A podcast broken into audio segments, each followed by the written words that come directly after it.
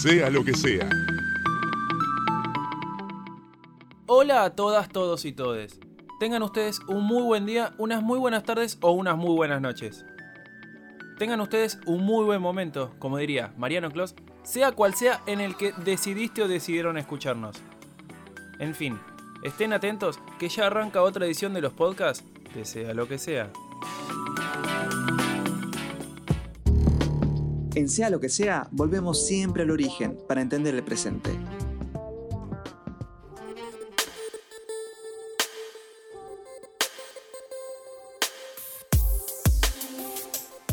No creo que haga falta que me vuelva a presentar, pero por las dudas lo hago. Mi nombre es Ezequiel del Pino Yamne y soy periodista y productor y además el encargado de ponerle la voz a este hermoso proyecto llamado Sea lo que sea. ¿Listo? ¿Terminamos con la presentación formal? Ahora sí, vamos al tema del día.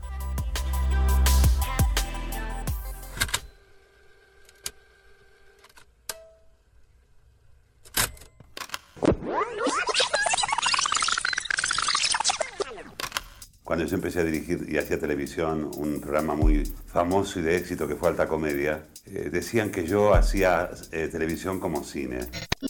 Otra cosa que ayudó mucho fue los cambios en la tecnología, entonces permitía experimentar eh, con elementos y herramientas un poco más cercanas. Los Abuelos de la Nada es una entidad muy seria que tiene muchos años de rock y sobre todo no un rock puertas adentro como que se ha conocido en este país. El rock es otros países, el rock es diferentes categorías de temperatura, de climas sociales. El rock and roll no es un ambiente muy fácil, entonces nos pasaban bastante por encima, ¿viste? Porque éramos, ah, los pibitos del bordo.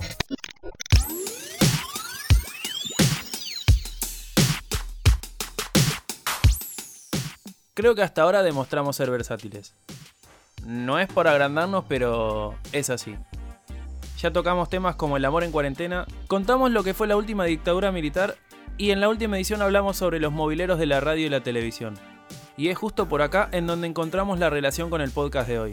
Vamos a hablar sobre quienes, para nosotros, marcaron un antes y un después a la hora de hacer periodismo. Podríamos hacer un repaso extenso cual nota de diario, pero como ya saben, no es a lo que apuntamos. En esta edición de Sea lo que sea, vamos a hablar un poco sobre Fabián Polosecki y Damián Cook, para hacer un paralelismo entre quienes hoy por hoy son nuestros referentes. Durante algunos años trabajé de periodista. Un día, no sé cómo, todos los jefes de redacción se dieron cuenta al mismo tiempo que podían arreglarse sin mí. Ahora escribo historietas absurdas sobre historias verdaderas. No me va mucho mejor, pero se conoce gente.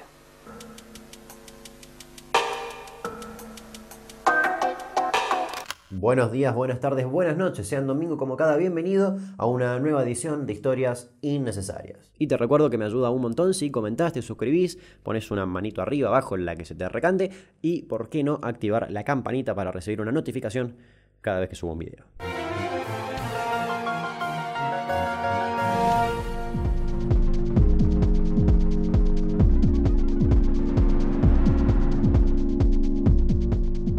Fabián y Damián no solo coinciden en las terminaciones de sus nombres. Los laburos que hicieron dentro de la profesión fueron un quiebre a la hora de generar contenido. Al primero que escucharon en esa breve presentación fue a Fabián, mítico periodista que lastimosamente se quitó la vida al arrojarse a las vías del tren aquel 3 de diciembre de 1996.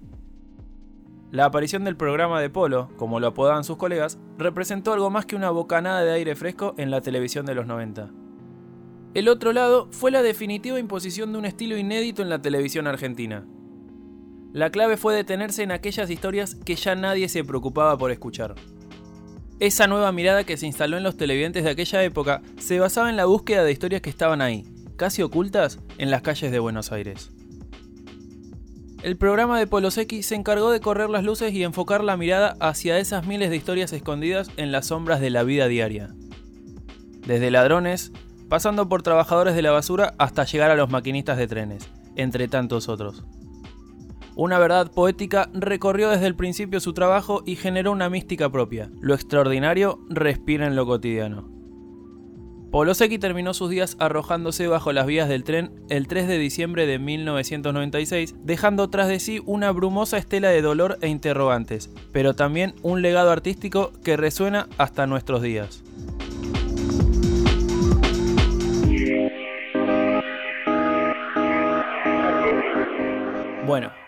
Creo que nos extendimos un poco con Fabián. Igual está bien porque es nuestro padre y tenemos que homenajearlo como se debe. Pero ahora sí, vamos con quien es nuestro hermano mayor, Damián Cook. Nacido en la provincia de Chaco hace 23 años, Damián vino a traer cosas nuevas. Su canal de YouTube, Historias Innecesarias, se corre bastante de lo lineal que son los contenidos de la plataforma. Parece que lo estamos vendiendo y más o menos es así, porque desde sea lo que sea tratamos de difundir trabajos de calidad. Damián lo que hace es llevar adelante un proceso de investigación acerca de diferentes hechos históricos, ya sea de Argentina o a nivel mundial, y recopila fotos, información y videos. Entre sus reproducciones se encuentran cinco que a nosotros nos gustaron mucho y son Los Doce Apóstoles sobre el motín de Sierra Chica, uno sobre Charles Manson, otro sobre los hermanos Menéndez y los últimos dos son de tragedias aéreas argentinas y los abusos en la iglesia. Pero basta con mi voz porque necesito descansar un poquito nos contactamos con él para que nos cuente cómo surgió su canal.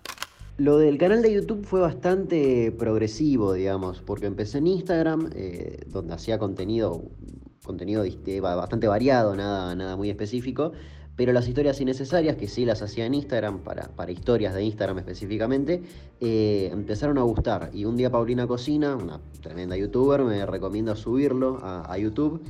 No le di mucha importancia al principio y cuando me lo dijo por segunda vez dije, bueno, vamos a hacerle caso. Eh, yo no era muy consumidor de la plataforma de, YouTube, tenía como en mente una idea de que ya se habían inventado todos los youtubers, que no se podía como ofrecer nada nuevo, pero pensaba así porque simplemente no, entraba a YouTube a ver.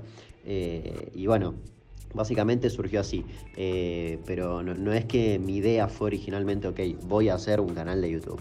se fue dando simplemente.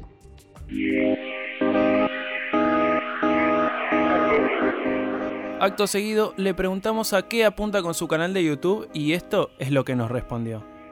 Actualmente, de repente, YouTube se convirtió en mi laburo, en, vivo gracias a YouTube, eh, o, sobrevivo gracias a YouTube. Eh, entonces apunto a seguir laburando, a seguir trabajando prácticamente. Pero más allá de eso, con el tiempo me fui dando cuenta que uno al tener tanta llegada, tanto alcance, eh, porque la gente, a la gente le gusta lo que uno hace, puede aprovechar y usar ese alcance y esa llegada para dejar algún mensaje cada tanto. ojo, no, no hablo en plan autoayuda y de repente hacerse una cosa súper positiva y, tú puedes hacer lo que quieras o algo similar en absoluto, sino que qué sé yo, por ahí me, me gusta dar mi punto de vista de ciertas cosas y la última vez, eh, la última, el último video que saqué, uno que habla sobre el consumo irónico, entre comillas, eh, generó eso, eh, generó una cosa que mucha gente me hablaba y me decía, che, mira, desde que vi el video recapacité en ciertas actitudes que tuve en las redes, en ciertas cosas que compartí, ahora pienso dos veces antes de compartir algo, y eso para mí está buenísimo. Ya me había pasado con, con el de la marihuana, que, que también como que generé sin quererlo, porque la verdad que no, no lo tenía en mente, generé como un cambio en la mente de varias personas, gente que me empezó a hablar y me decía, che, gracias a tu video, eh, se lo mostré a mi vieja y entendió de qué iba todo esto y ahora me deja plantar en mi casa o cosas similares. Eh, entonces son esos pequeños clics que uno va, va dando, pero sin darse cuenta a veces.